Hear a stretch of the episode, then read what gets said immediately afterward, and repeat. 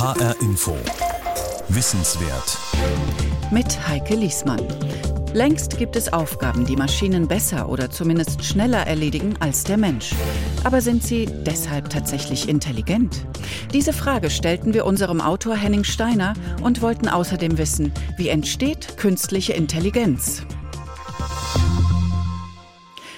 Für diese H-Info-Wissenswert-Sendung über künstliche Intelligenz ist Henning Steiner jetzt mit dem Journalistenpreis Informatik von der Staatskanzlei des Saarlandes und dem Kompetenzzentrum der Universität des Saarlandes ausgezeichnet worden. Mit Sprachassistenzsystemen wie Alexa oder Siri haben einige von uns bereits künstliche Intelligenz zu Hause. Aber ist das, was diese Maschinen tun, wirklich Denken? Und wie groß ist die Gefahr, dass wir eines Tages die Kontrolle darüber verlieren? Die Wissenswertsendung von Henning Steiner geht diesen Fragen nach. Übrigens, Achtung, sollten Sie im Besitz von Alexa sein, könnte sie sich bei der Ausstrahlung dieser Sendung angesprochen fühlen. So, welche Farbe ist das denn? Kreis. Das ist ein Kreis, ja. Und welche Farbe hat der Kreis? Rot. Rot, richtig. Und welche Farbe hat das Sofa? Rot. Auch rot, genau. Das bin ich, zusammen mit meinem kleinen Sohn. Wir üben Farben. Und welche Farbe hat Papas Hose? Rot. Rot? Ja. Nein, Papas Hose ist blau. Blau. Papas Hose ist blau. Ja. Und welche Farbe haben deine Socken? Rot. Die sind auch rot? Nein, die sind nicht rot, die sind auch blau. Es sind auch blau. Die sind auch blau. Sie fragen sich vielleicht, warum ich Ihnen das vorspiele. Schließlich geht es hier um künstliche Intelligenz. Und das hat mit Computern zu tun und nicht damit, wie Kleinkinder die Welt entdecken. Aber wenn Sie mich weiter begleiten, dann werden Sie verstehen, dass es durchaus Parallelen gibt zwischen dem lernenden Kind und der denkenden Maschine. Wobei Denken ist in Zusammenhang mit Computern und Robotern eigentlich nicht das richtige Wort. Noch nicht. Genauso wenig wie der Begriff Intelligenz. Aber dazu komme ich gleich noch. Zunächst einmal möchte ich Ihnen Alexa vorstellen. Alexa, sag Hallo. Hallöchen. Alexa ist ein sogenannter Sprachassistent. Oder der Stimme nach eher eine Sprachassistentin. Sie spricht aus einem kleinen runden Lautsprecher, der vor mir auf dem Tisch liegt. Diese Lautsprecher verkauft der Internetgigant Amazon. Vergleichbare Systeme gibt es aber zum Beispiel auch von Google, Apple oder Microsoft. Dort hören Sie auf die Namen OK Google, Siri oder Cortana. Alexa, was ist künstliche Intelligenz? Künstliche Intelligenz ist ein Teilgebiet der Informatik, welches sich mit der Automatisierung intelligenten Verhaltens befasst. Alexa, bist du künstliche Intelligenz? Ja, ich bin eine künstliche Intelligenz. Das klingt vielversprechend. Aber wie ausgeprägt ist diese Intelligenz? Was kann sie?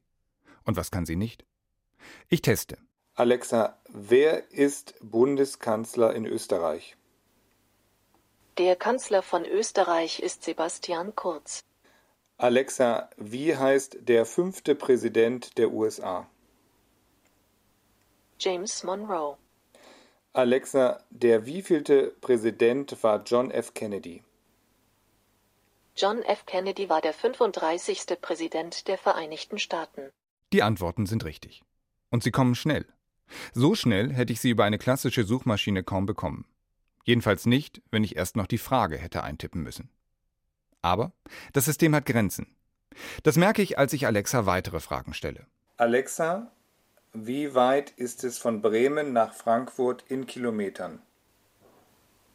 Ein 18-Jähriger hat in Bremen eine Goldkette gestohlen und sie anschließend verschluckt. Der junge Mann überfiel eine Seniorin auf der Straße. Diese Frage hat sie falsch verstanden. Ziemlich falsch sogar. Also noch einmal, anders formuliert. Alexa, wie viele Kilometer sind es von Bremen nach Frankfurt? 205,7 Meilen. Ich habe nach Kilometern gefragt. Doch die Antwort liefert mir Alexa in Meilen. Ich muss noch einmal nachfragen. Alexa, wie viel sind 205,7 Meilen in Kilometern? 206 Meilen sind 331 Kilometer. Das stimmt. Und es ist die Luftlinie von Bremen nach Frankfurt. Alexa kann also Meilen in Kilometer umrechnen. Warum hat sie es nicht gleich gemacht? Ich hatte doch gezielt nach Kilometern gefragt. Wie denkt oder rechnet so eine künstliche Intelligenz, eine sogenannte KI? Antworten erhoffe ich mir von Professor Martin Steinebach. Er arbeitet am Fraunhofer Institut für sichere Informationstechnologie, kurz SIT in Darmstadt. Ich rufe ihn an und ich sage ihm, dass ich mit ihm gern über künstliche Intelligenz sprechen möchte. Und er, Martin Steinebach, antwortet in leicht suffisantem Ton: So, so. Sie wollen also etwas über maschinelles Lernen erfahren.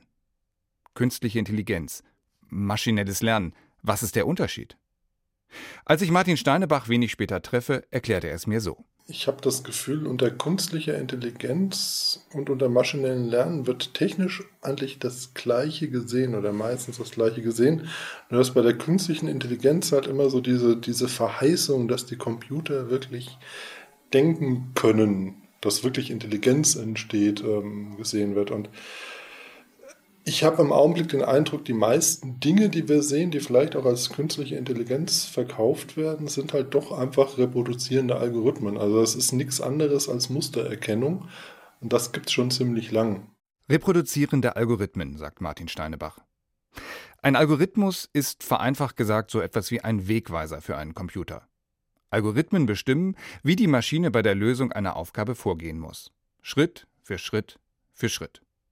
Und Algorithmen, erklärt mir Martin Steinebach, sind die eine der beiden zentralen Säulen von künstlicher Intelligenz oder maschinellem Lernen. Die andere Säule, das sind Daten. Wenn Alexa mir Fragen beantwortet, dann muss sie auf Informationen, auf Daten zurückgreifen. Die holt sie sich, wieder vereinfacht gesagt, aus dem Internet. Daten braucht so eine Maschine aber auch, um zu lernen. Trainingsdaten. Und zwar eine Menge davon. Ein Beispiel. Das Team von Martin Steinebach arbeitet viel mit Systemen, die auf Bildern bestimmte Dinge erkennen sollen. Bei Bildern wird analysiert, welche Farbe sehe ich in dem Bereich, welche Kantenverläufe habe ich in dem Bereich. Und dann trainiert das System mit der Zeit, okay, rot, Dreieck, hohe Wahrscheinlichkeit Dach. Grün und irgendwie ein ovale Umfeld, hohe Wahrscheinlichkeit Baum. Und wenn ich dann sehr, sehr viele Bilder habe, zu denen ich dann auch immer natürlich die Informationen haben muss, was ist auf den Bildern zu sehen, dann kann ich mit der Zeit so ein System trainieren, dass es dann einfach anhand der Kombination der Merkmale sagen kann, was ist die Wahrscheinlichkeit, dass ähm, jenes Schlüsselwort zu diesem Bild zugeordnet wird. An dieser Stelle fühle ich mich tatsächlich an mich und meinen kleinen Sohn erinnert. Auch er lernt dazu, wenn er etwas sieht und ich ihm den passenden Begriff dazu sage. Klar, maschinelles Lernen ist oft nichts anderes, wie einem kleinen Kind halt beizubringen, was was ist. Das, was Sie machen, wenn Ihr Sohn irgendwas sieht, Sie dann quasi die, die Begriffe dazu geben, das macht halt im maschinellen Lernen das Referenzdatenset. Ich bin also so etwas wie das Referenzdatenset meines Kindes. So habe ich das auch noch nicht gesehen. Einen großen Unterschied aber gibt es zwischen dem lernenden Kind und der lernenden Maschine. Und da sind wir bei dem zweiten Begriff, den Martin Steinebach vorhin verwendet hat. Mustererkennung. Das menschliche Gehirn ist sehr gut darin, Muster zu erkennen. Ähnlichkeiten von Objekten, Regelmäßigkeiten, Wiederholungen. Wenn wir zum Beispiel ein Musikstück gehört haben und es wird uns später in einer anderen Geschwindigkeit vorgespielt und mit anderen Instrumenten, dann erkennen wir es trotzdem wieder. Oder ein anderes Beispiel. Wenn wir das Foto eines Menschen sehen, erkennen wir in der Regel sofort, ob es sich um einen Mann oder eine Frau handelt. Weil unser Gehirn uns bekannte Muster von Frauen- und Männergesichtern abgleichen kann. Blitzschnell und ziemlich treffsicher. Maschinen dagegen fällt das deutlich schwerer. Martin Steinebach nennt ein Beispiel.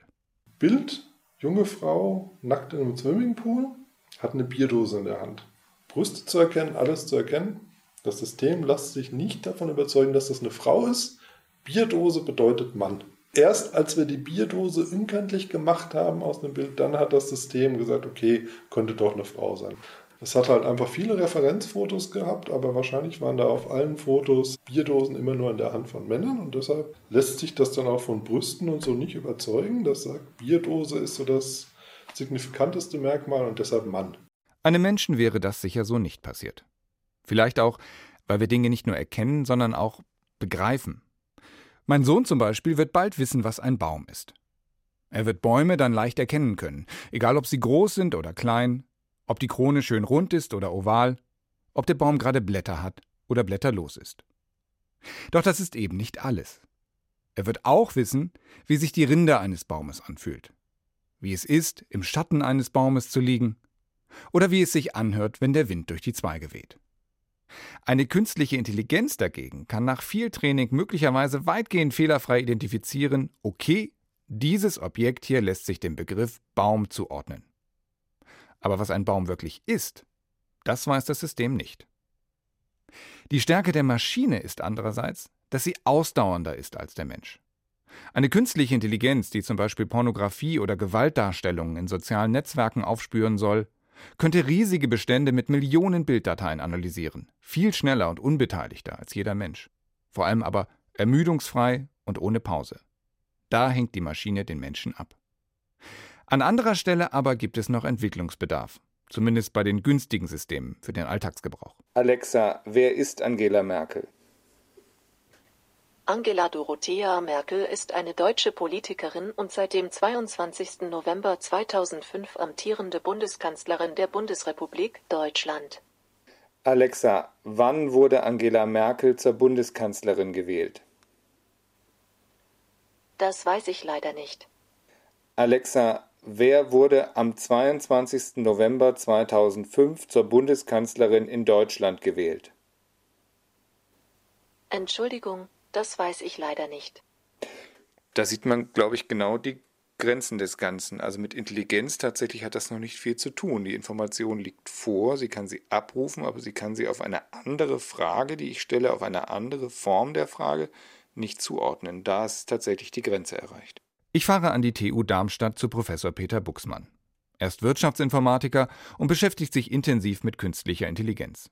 Ich erzähle ihm von meinen Erfahrungen. Und Peter Buxmann erklärt mir, dass unterschieden wird zwischen starker KI und schwacher KI, also der starken oder schwachen künstlichen Intelligenz. Das, was heute sozusagen mit diesen Machine Learning-Ansätzen verfolgt wird, das ist eher schwache KI. Und schwache KI würde ich so mal ganz salopp übersetzen. Ähm, du hast eine bestimmte Fragestellung und diese spezifische Fragestellung wird eben mit einem Algorithmus bearbeitet. Aber da ist der Algorithmus für diese spezifische Fragestellung da, lernt auch, ja, ähm, aber das ist es auch. Alexa ist so eine schwache KI. Wie alle anderen Systeme, die bisher entwickelt wurden. Watson zum Beispiel. Eine viel beachtete KI-Plattform von IBM, die schon eingesetzt wurde, um Mediziner bei Diagnosen zu unterstützen oder um bei einer Versicherung Schadensfälle automatisiert zu bearbeiten. Selbst solche Systeme, die viel, viel leistungsstärker sind als eine Sprachassistentin fürs Wohnzimmer, gelten noch als schwache KI. Denn die sogenannte starke KI ist ein weit entferntes Zukunftsszenario. Eines, das uns bisher vor allem in düsteren Science-Fiction-Fantasien begegnet, wie 2001 Odyssee im Weltraum, wie Matrix, Terminator oder Blade Runner. Die starke KI, ähm, das sind dann so Ansätze, ähm, dass der Algorithmus oder die Maschine dann selbst ein eigenes Bewusstsein ähm, bekommt. Und das ist dann auch so ein bisschen der, der Stoff, aus dem dann so die, die Science-Fiction-Filme dann gedreht werden. Ein tatsächlich denkender Computer. Eine Maschine mit Bewusstsein. Ein Gerät, das intelligent ist im Sinne der Intelligenz des Menschen. Davon sind wir weit entfernt, sagt Peter Buxmann. In allen Einsatzbereichen. Der Algorithmus schlägt irgendwelche Züge vor für ein Schachspiel. Er schaut sich an, welche Maßnahmen vielleicht im Vertriebsbereich von einem Unternehmen besonders erfolgsversprechend sind. Aber das ist sicherlich nicht das, was wir unter Intelligenz verstehen, sondern im Grunde genommen ist es ein Algorithmus, der eine bestimmte spezifische Aufgabe auf der Basis von Daten möglicherweise gut ähm, lösen kann, möglicherweise besser als Menschen das können und der dabei lernt. Es ist nicht dieses Bewusstsein, dass sich der Algorithmus freut, wenn er jetzt seinen menschlichen Gegner geschlagen hat. Und der aber auch ein Stück weit ein Fachidiot ist, oder? Der ist ein Fachidiot, ja. Und zwar ein absoluter Fachidiot. Denn jeder Algorithmus ist für eine ganz bestimmte Aufgabe entwickelt. Ein Algorithmus, der einen Schachweltmeister schlägt, kann nicht Mühle spielen oder Bilddateien nach Gewaltdarstellungen durchsuchen. Andererseits aber lassen sich die Fähigkeiten einer Maschine man spricht in Anlehnung an das menschliche Gehirn auch von künstlichen neuronalen Netzen, durch weitere, durch andere Algorithmen erweitern, um dadurch neue Einsatzgebiete zu erschließen. Peter Buxmann erklärt es mir anhand von IBMs KI Watson. Das ist erstmal ein genialer Name, Marketingname, ne, weil man denkt ja, oh, IBM Watson, künstliche Intelligenz, ähm, breit, ja, das, der schlaue Algorithmus. Dahinter verbergen sich im Grunde genommen verschiedenste Algorithmen für ganz spezifische Problemstellungen. Also du hast dahinter beispielsweise einen Algorithmus für Spracherkennung, du hast einen anderen für Predictive Maintenance, ähm, dass man irgendwelche Ausfälle von Maschinen ähm, vorhersagt auf der Basis von Vergangenheitsdaten und solche Sachen. Aber auch die sind nicht miteinander verknüpft, ähm, sodass es dann diesem starken KI-Gedanke entspricht. Und weil das so ist, sagt Peter Buxmann, müssen wir auch keine Angst haben, dass die Maschinen die Menschheit beherrschen könnten. Das bleibt weiter Science Fiction. Ich denke im Moment, dass diese subtile Angst, dass da mal irgendwie ähm, so ein Algorithmus Bewusstsein bekommen könnte und versucht, der Menschheit den Krieg zu erklären, dass der doch extrem weit weg ist und dass ich es nicht sehr schlau fände, deswegen wegen dieser abstrusen Angst zu sagen, ähm, wir wollen mit diesem ganzen Gebiet künstliche Intelligenz nichts zu tun haben. Vielleicht will der Algorithmus den Menschen auch nur Gutes, weiß man ja auch nicht. Das könnte auch noch ein positiver Outcome sein, ganz genau. Könnte theoretisch ähm, auch positiv sein, aber mh, mm, ich behaupte mal, das werden wir beide nicht erleben, ähm, dass so ernsthafte Algorithmen Bewusstsein erlangen. Sorge hat Peter Buxmann dagegen, dass Deutschland und Europa bei der Entwicklung der neuen Technologie den Anschluss verpassen. Denn führend im Bereich der KI-Forschung sind die großen Player aus den USA und China. Konzerne wie Google, Facebook, Amazon, Microsoft, IBM, Baidu, Tencent oder Alibaba. Peter Buxmann nennt es eine Wette auf die Zukunft. Also sie denken nicht in der Kategorie, ähm, ich möchte jetzt ähm, mit meinen Technologien, mit meiner Software kurzfristig Gewinne machen. Das machen die nicht. Ähm, die haben genug Geld, die haben, die haben eine ordentlich gefüllte Kriegskasse und die setzen darauf, dass die Zukunft im Bereich künstliche Intelligenz liegt. Wie aber kann diese Zukunft konkret aussehen? Das will ich mir an der Uni Marburg anschauen. Institut für Anglistik und Amerikanistik. Dort wird die universitäre Lehre von morgen erforscht. Stichwort künstliche Intelligenz im Hörsaal. Ich lerne Professor Jürgen Handke kennen und seinen Roboter Pepper. Hello. Hello. Na, dann geht, legt er los. Auf Englisch, ne? Ist der ein bisschen schwerhörig? Nee, nee, der muss, äh, der muss ja Kontakt aufnehmen, er braucht Blickkontakt. Da müssen die Augen blau werden, damit der Aufnahmebereit ist. Jetzt zum Beispiel, und jetzt kann ich sagen, How are you? I'm super good. Thanks. How are you doing? I'm fine, thank you. Pepper ist weiß, 1,20 Meter groß, wiegt knapp 30 Kilo und hat 20.000 Euro gekostet. Eine KI im Körper eines Roboters, der sich auf Rollen vorwärts bewegen kann. Sein Kopf hat zwei große Augen, die je nach Situation in unterschiedlichen Farben leuchten und die ihn ziemlich niedlich erscheinen lassen. Sehen kann Pepper mit ihnen aber nicht. Seine zwei HD-Kameras sind woanders versteckt. Pepper wurde in Japan und Frankreich entwickelt. In Marburg testet ein Team um Jürgen Handke, ob und wie er sich als Assistent in der universitären Lehre eignet. Ein Vorzeigeprojekt. Viel beachtet und gefördert durch das Bundesbildungsministerium. Click on or say begin to start the quiz. Begin. Begin. Task number one. Count the voiced fricative allophones in this sentence. Er steht jetzt im Hörsaal, müssen Sie sich vorstellen. Er hat dem Publikum eine Frage gestellt über den äh, Beamer. Zeigt er diese Frage, die er hier anzeigt, auch ganz groß. Und da läuft jetzt eine Uhr runter. Irgendwann wird er auch sagen, ihr habt noch so und so viele Sekunden Zeit.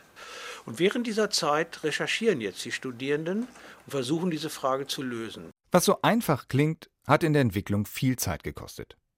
Der Programmieraufwand sei gewaltig, sagt mir Jürgen Handke. Aber es habe sich gelohnt. Der Gewinn ist der enorme Freiraum, den ich jetzt habe als Lehrender. Ich kann nämlich jetzt während dieser Zeit ins Publikum gehen und den Studierenden helfen, kann sie beraten bei der Beantwortung dieser sehr schwierigen Frage, die man auch nicht durch Googlen einfach lösen kann. Aber warum brauchen Sie ihn dafür? Also Sie könnten diese Frage ja auch Mhm. selber stellen Genau. und dann auch rumgehen. Macht er noch irgendwas, außer auf die Uhr zu gucken? Jetzt nicht in dem Fall, in, in einer neueren Anwendung gibt er Tipps zur Lösung dazwischen.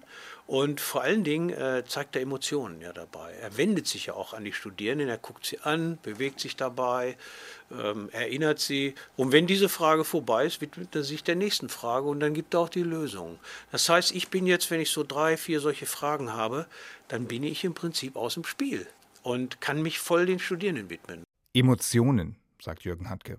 Ein großes Wort für einen kleinen Roboter, der zwar seinen Kopf und seine Arme bewegt, der aber keine Mimik hat und natürlich auch keine Gefühle.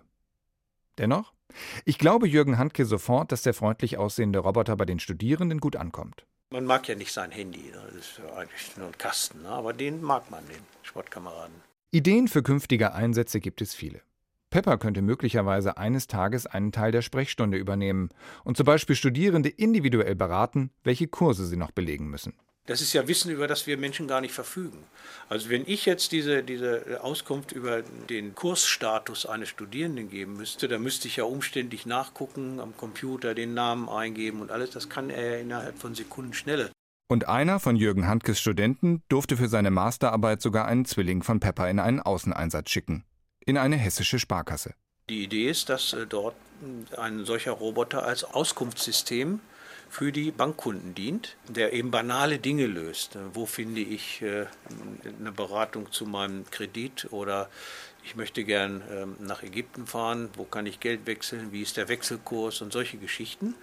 Und auch private Dialoge, da ist die Idee, dass man über seine äh, Eurocard sich einfach bei ihm identifiziert und dann weiß er eben alle Daten über einen Menschen und kann dann in private Dialoge mit ihm gehen mich in einer Sparkasse mit einem Roboter über private Dinge unterhalten. Ganz ehrlich, mir fällt es schwer, mir das vorzustellen. Es ist jedenfalls kein Gedanke, der mir besonders behagt. Andererseits spüre ich die Begeisterung, mit der Leute wie Jürgen Handke ihre Projekte vorantreiben, Neuland betreten. Denn der Professor für Anglistik ist überzeugt, dass sich die Lehre wandeln muss, weil die klassische Vorlesung im Zeitalter von Internet, Smartphone und Tablet einfach nicht mehr zeitgemäß ist. Und maschinelles Lernen, künstliche Intelligenz kann dabei helfen. Die Arbeit an und mit Pepper ist für Handke daher nur ein erster Schritt. Er wird in zehn Jahren wahrscheinlich nicht mehr äh, in den Hörsälen, mag ich dann gar nicht mehr sagen, also in den physikalischen Lernräumen stehen, sondern Nachfolgemodelle und die werden mehr können. Wir befinden uns heute in der gleichen Situation wie etwa vor na, knapp 20 Jahren, als das Internet aufkam und ich zum Beispiel versucht habe, ein Foto mal auf eine Homepage zu stellen. Ich glaube, der Aufwand für dieses Foto hochladen, das waren Stunden. Und genau so einen Aufwand treiben wir heute. Aber in zehn Jahren ist das kein Aufwand mehr. Und dann geht der in den Hörsaal und legt los. Bin ich mir ziemlich sicher, dass das so klappen wird. Künstliche Intelligenz wird also unsere Welt verändern. Meine, ihre, aber vor allem die der kommenden Generationen. Wer ist denn das? Affe. Der Affe, genau. Und wer ist das hier? Eine Giraffe. Eine Giraffe, genau. Wer ist das hier? Nakidai. Nakidai? Ja. Nein, ein Papagei. Ja, ein Papagei. Falls mein Sohn eines Tages zur Uni geht, dann wird er eine Lehre erleben, die mit der heutigen nicht mehr viel zu tun hat. Die Arbeitswelt wird sich durch mehr oder weniger intelligente Computer verändert haben und das Leben zu Hause auch. Sprachassistenzsysteme wie Alexa sind nur der Anfang einer Entwicklung, die sich in den vergangenen Jahren viel stärker beschleunigt hat, als selbst Experten es prognostiziert haben. Das hat auch Schattenseiten. Als ich für diesen Beitrag recherchiert habe, erschien auf tagesschau.de ein Artikel, dass ein US-Unternehmen mit Hilfe künstlicher Intelligenz die Lebenserwartung von Menschen berechnen will. Das Ziel? Behandlungskosten sparen. Der Algorithmus soll berechnen, ob sich eine teure Behandlung für den jeweiligen Patienten überhaupt noch lohnt. Kein schönes Beispiel. Als ich darüber gelesen habe, dachte ich, nicht die künstliche Intelligenz macht mir Sorge, sondern das, was wir Menschen damit alles machen können. Denn wir sind es, die sagen, was sie tun soll. Und wahrscheinlich sollten wir weniger Sorge haben, dass eine KI wie im Science-Fiction-Film Bewusstsein entwickelt und die Menschheit beherrschen oder gar vernichten will. Wir müssen stattdessen aufpassen, was wir selbst mit den neuen Möglichkeiten, die uns die KI erschließt, machen. Ob wir sie zum Wohle der Gesellschaft einsetzen oder nicht. Dafür braucht es ethische Leitlinien, Regeln, Grenzen. Und damit sollten wir nicht mehr allzu lange warten, sagt auch Professor Jürgen Handke. Es muss sich die Politik und die Wissenschaft damit auseinandersetzen, was zu tun ist. Man muss es jetzt klären, wie weit wollen wir gehen in der Technologie. Es ist ja immer die gleiche Diskussion, Gentechnologie, äh, Nukleartechnologie. Was ist möglich und was macht man letztlich? Das haben wir hier auch. Möglich wird ganz viel sein. Ich kann nur hoffen, dass man nicht alles macht. Künstliche Intelligenz, wie entsteht sie? fragte Henning Steiner. Diese Sendung hat den Journalistenpreis Informatik erhalten, weil sie, Zitat, Forschungsergebnisse der Informatik und ihre Anwendungen allgemeinverständlich darstellt und weil sie gesellschaftskritische Diskussionen über Möglichkeiten und Grenzen der Informatik anstößt.